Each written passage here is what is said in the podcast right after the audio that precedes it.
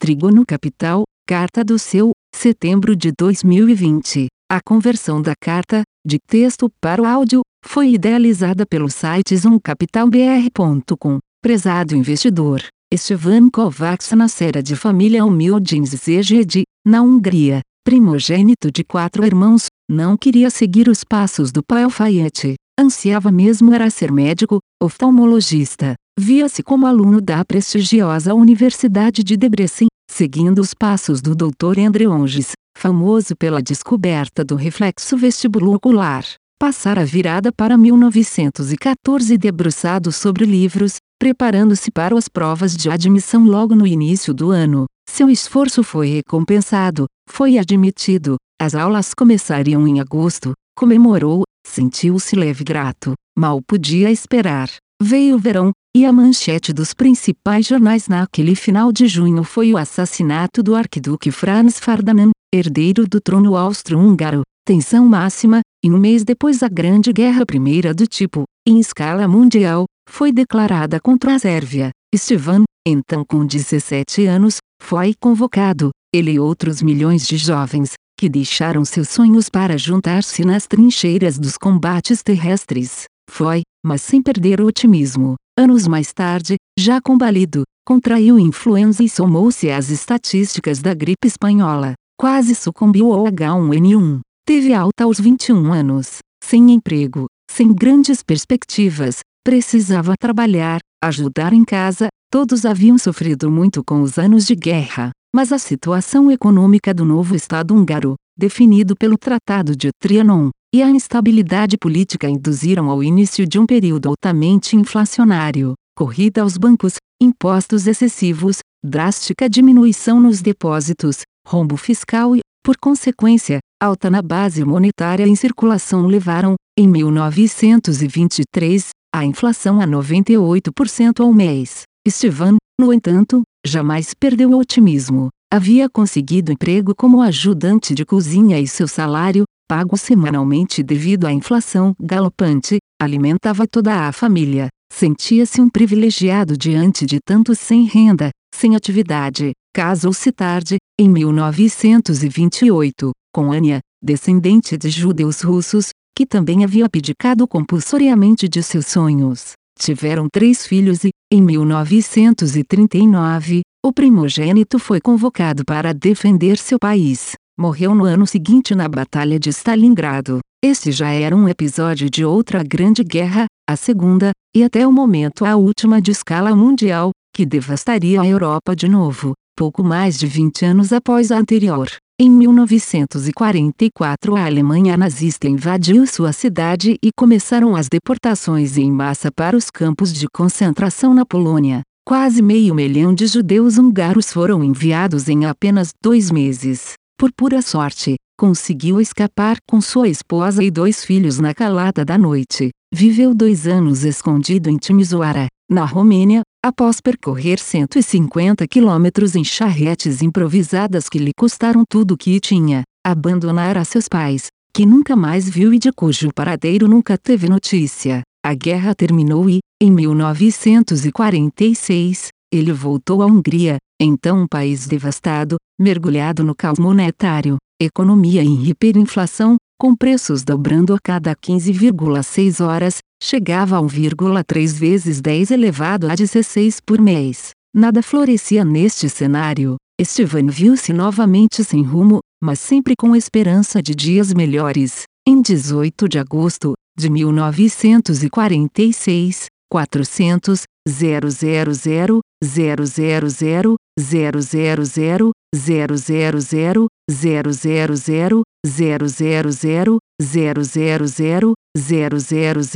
000 000 000 ou 4 vezes 10 elevado a 29, Peng, viraram um forente. Estava então com quase 50 anos, cansado e sofrido. Ania, sem ter superado a perda do filho, estava deprimida e exausta. Não conheciam a vida sem guerra, sem sofrimento. Com a completa estatização da Hungria, de toda a atividade econômica inclusive, o que lhes restava em 1950, viram-se sem alternativa e foram para a Argentina terminar seus dias, ele como faxineiro de um hospital, ela como cuidadora num lar de órfãos. Anos de cargas emocionais encurtaram suas vidas. Morreram logo após o golpe militar de 1966, na chamada Revolução Argentina. Muito triste o relato acima, e tudo para provar que a grande maioria de nós nunca viveu uma guerra, um confinamento, um medo de sair às ruas, fome, doença etc. Para nós,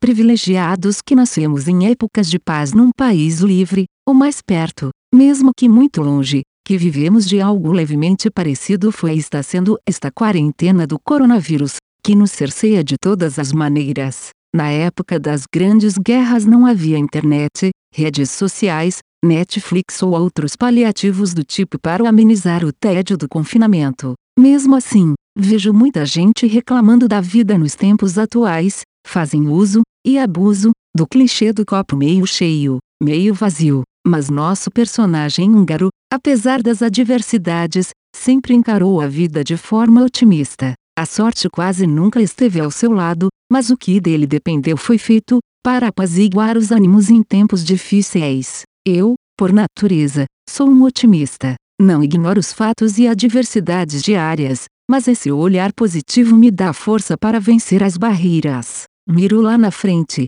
nos meus objetivos de longo prazo, pois é sempre a lama do curto prazo a embaçar nossa visão. Aqui na Trígono, apesar das adversidades da pandemia, superamos a marca dos 300 milhões de reais sob gestão. Abrimos um fundo de previdência com 100% de bolsa e um dos únicos de mercado com viés para as malcaps o Trígono PRV Sim, junto com a seguradora do Icatu. Performamos, com consistência, entre os melhores em cada uma das nossas estratégias, distribuídas em aproximadamente 12 mil cotistas que se engajam conosco nos mais diversos canais. Além do vasto conteúdo escrito, inauguramos nosso canal no YouTube, e nele semanalmente falamos com nossas empresas, abordamos, com a jornalista Rosana Jatobá, questões ambientais de ESG, discutimos metodologias e aprofundamos nossas teses de investimento, tudo com transparência e, principalmente, o intuito de educar e disseminar boas ideias.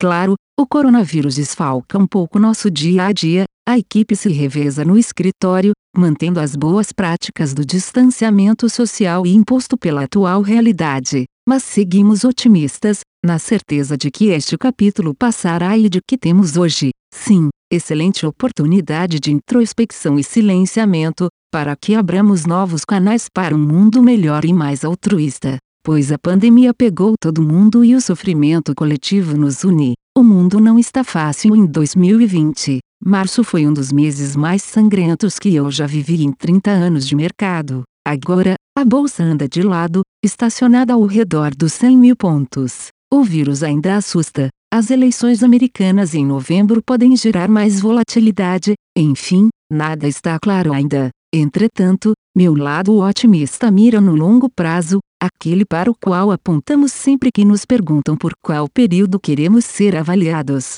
São os famosos três anos, trígono, para diluir qualquer evento externo de tensão e para que o mercado possa, de alguma forma, precificar os fundamentos nos ativos em que investimos. Vejam abaixo a rentabilidade real, ajustada pela inflação, do Ibovespa desde o Plano Real em fevereiro de 1994 nas janelas de três anos. Dentre nove períodos trianuais, sete foram de Ibov positivo. Os anos de 2010 a 2015 foram muito ruins, período do governo Dilma, com altas taxas de juros, pouco crescimento e inconsequência fiscal. Não por acaso causaram a perda do grau de investimento atribuído pelas principais agências de rating. Foram anos difíceis de letargia crônica. Culminaram no impeachment da presidente, como todos já sabemos. Tudo isso para dizer que bolsa sempre foi de longo prazo, e no longo prazo ela quase sempre tem ganho real. Também por isso somos otimistas, assim como a história nos mostra que a crise atual, sob a perspectiva de outros momentos em que a humanidade ficou exposta a adversidades, não é tão grave assim. O mesmo passado indica que os mercados sempre sobem, basta alargar o horizonte. Sejamos otimistas com o que temos e podemos usufruir. Não controlamos tudo, e quando entendemos nossa limitação em nossa capacidade de progresso, principalmente nos períodos mais críticos, ficamos em paz. Essa paz nos traz otimismo e a segurança de dias melhores. Obrigado pela confiança em nossos trabalhos. Frederico B. Mesnick. Seu trígono capital. A conversão da carta, de texto para o áudio, foi idealizada pelo site zoomcapitalbr.com. Aviso legal. É recomendada a leitura cuidadosa do regulamento dos fundos pelo investidor antes de tomar a decisão de aplicar seus recursos. A rentabilidade passada não representa a garantia de rentabilidade futura. A rentabilidade, quando divulgada, não é líquida de impostos. Fundos de investimento não contam com garantia do administrador, do gestor, de qualquer mecanismo de seguro ou fundo garantidor de crédito, FGC. Para avaliação da performance de um fundo de investimento, é recomendável a análise de, no mínimo, 12 meses. A gestora não se responsabiliza por quaisquer decisões tomadas tendo como base os dados deste documento. As informações aqui contidas têm caráter meramente informativo e não constituem qualquer tipo de aconselhamento de investimentos ou oferta para aquisição de valores mobiliários. Os investimentos em fundos de investimento e demais valores mobiliários apresentam riscos para o investidor. Os fundos de ações com renda variável podem estar expostos a significativa concentração em ativos de poucos emissores, com os riscos daí decorrentes.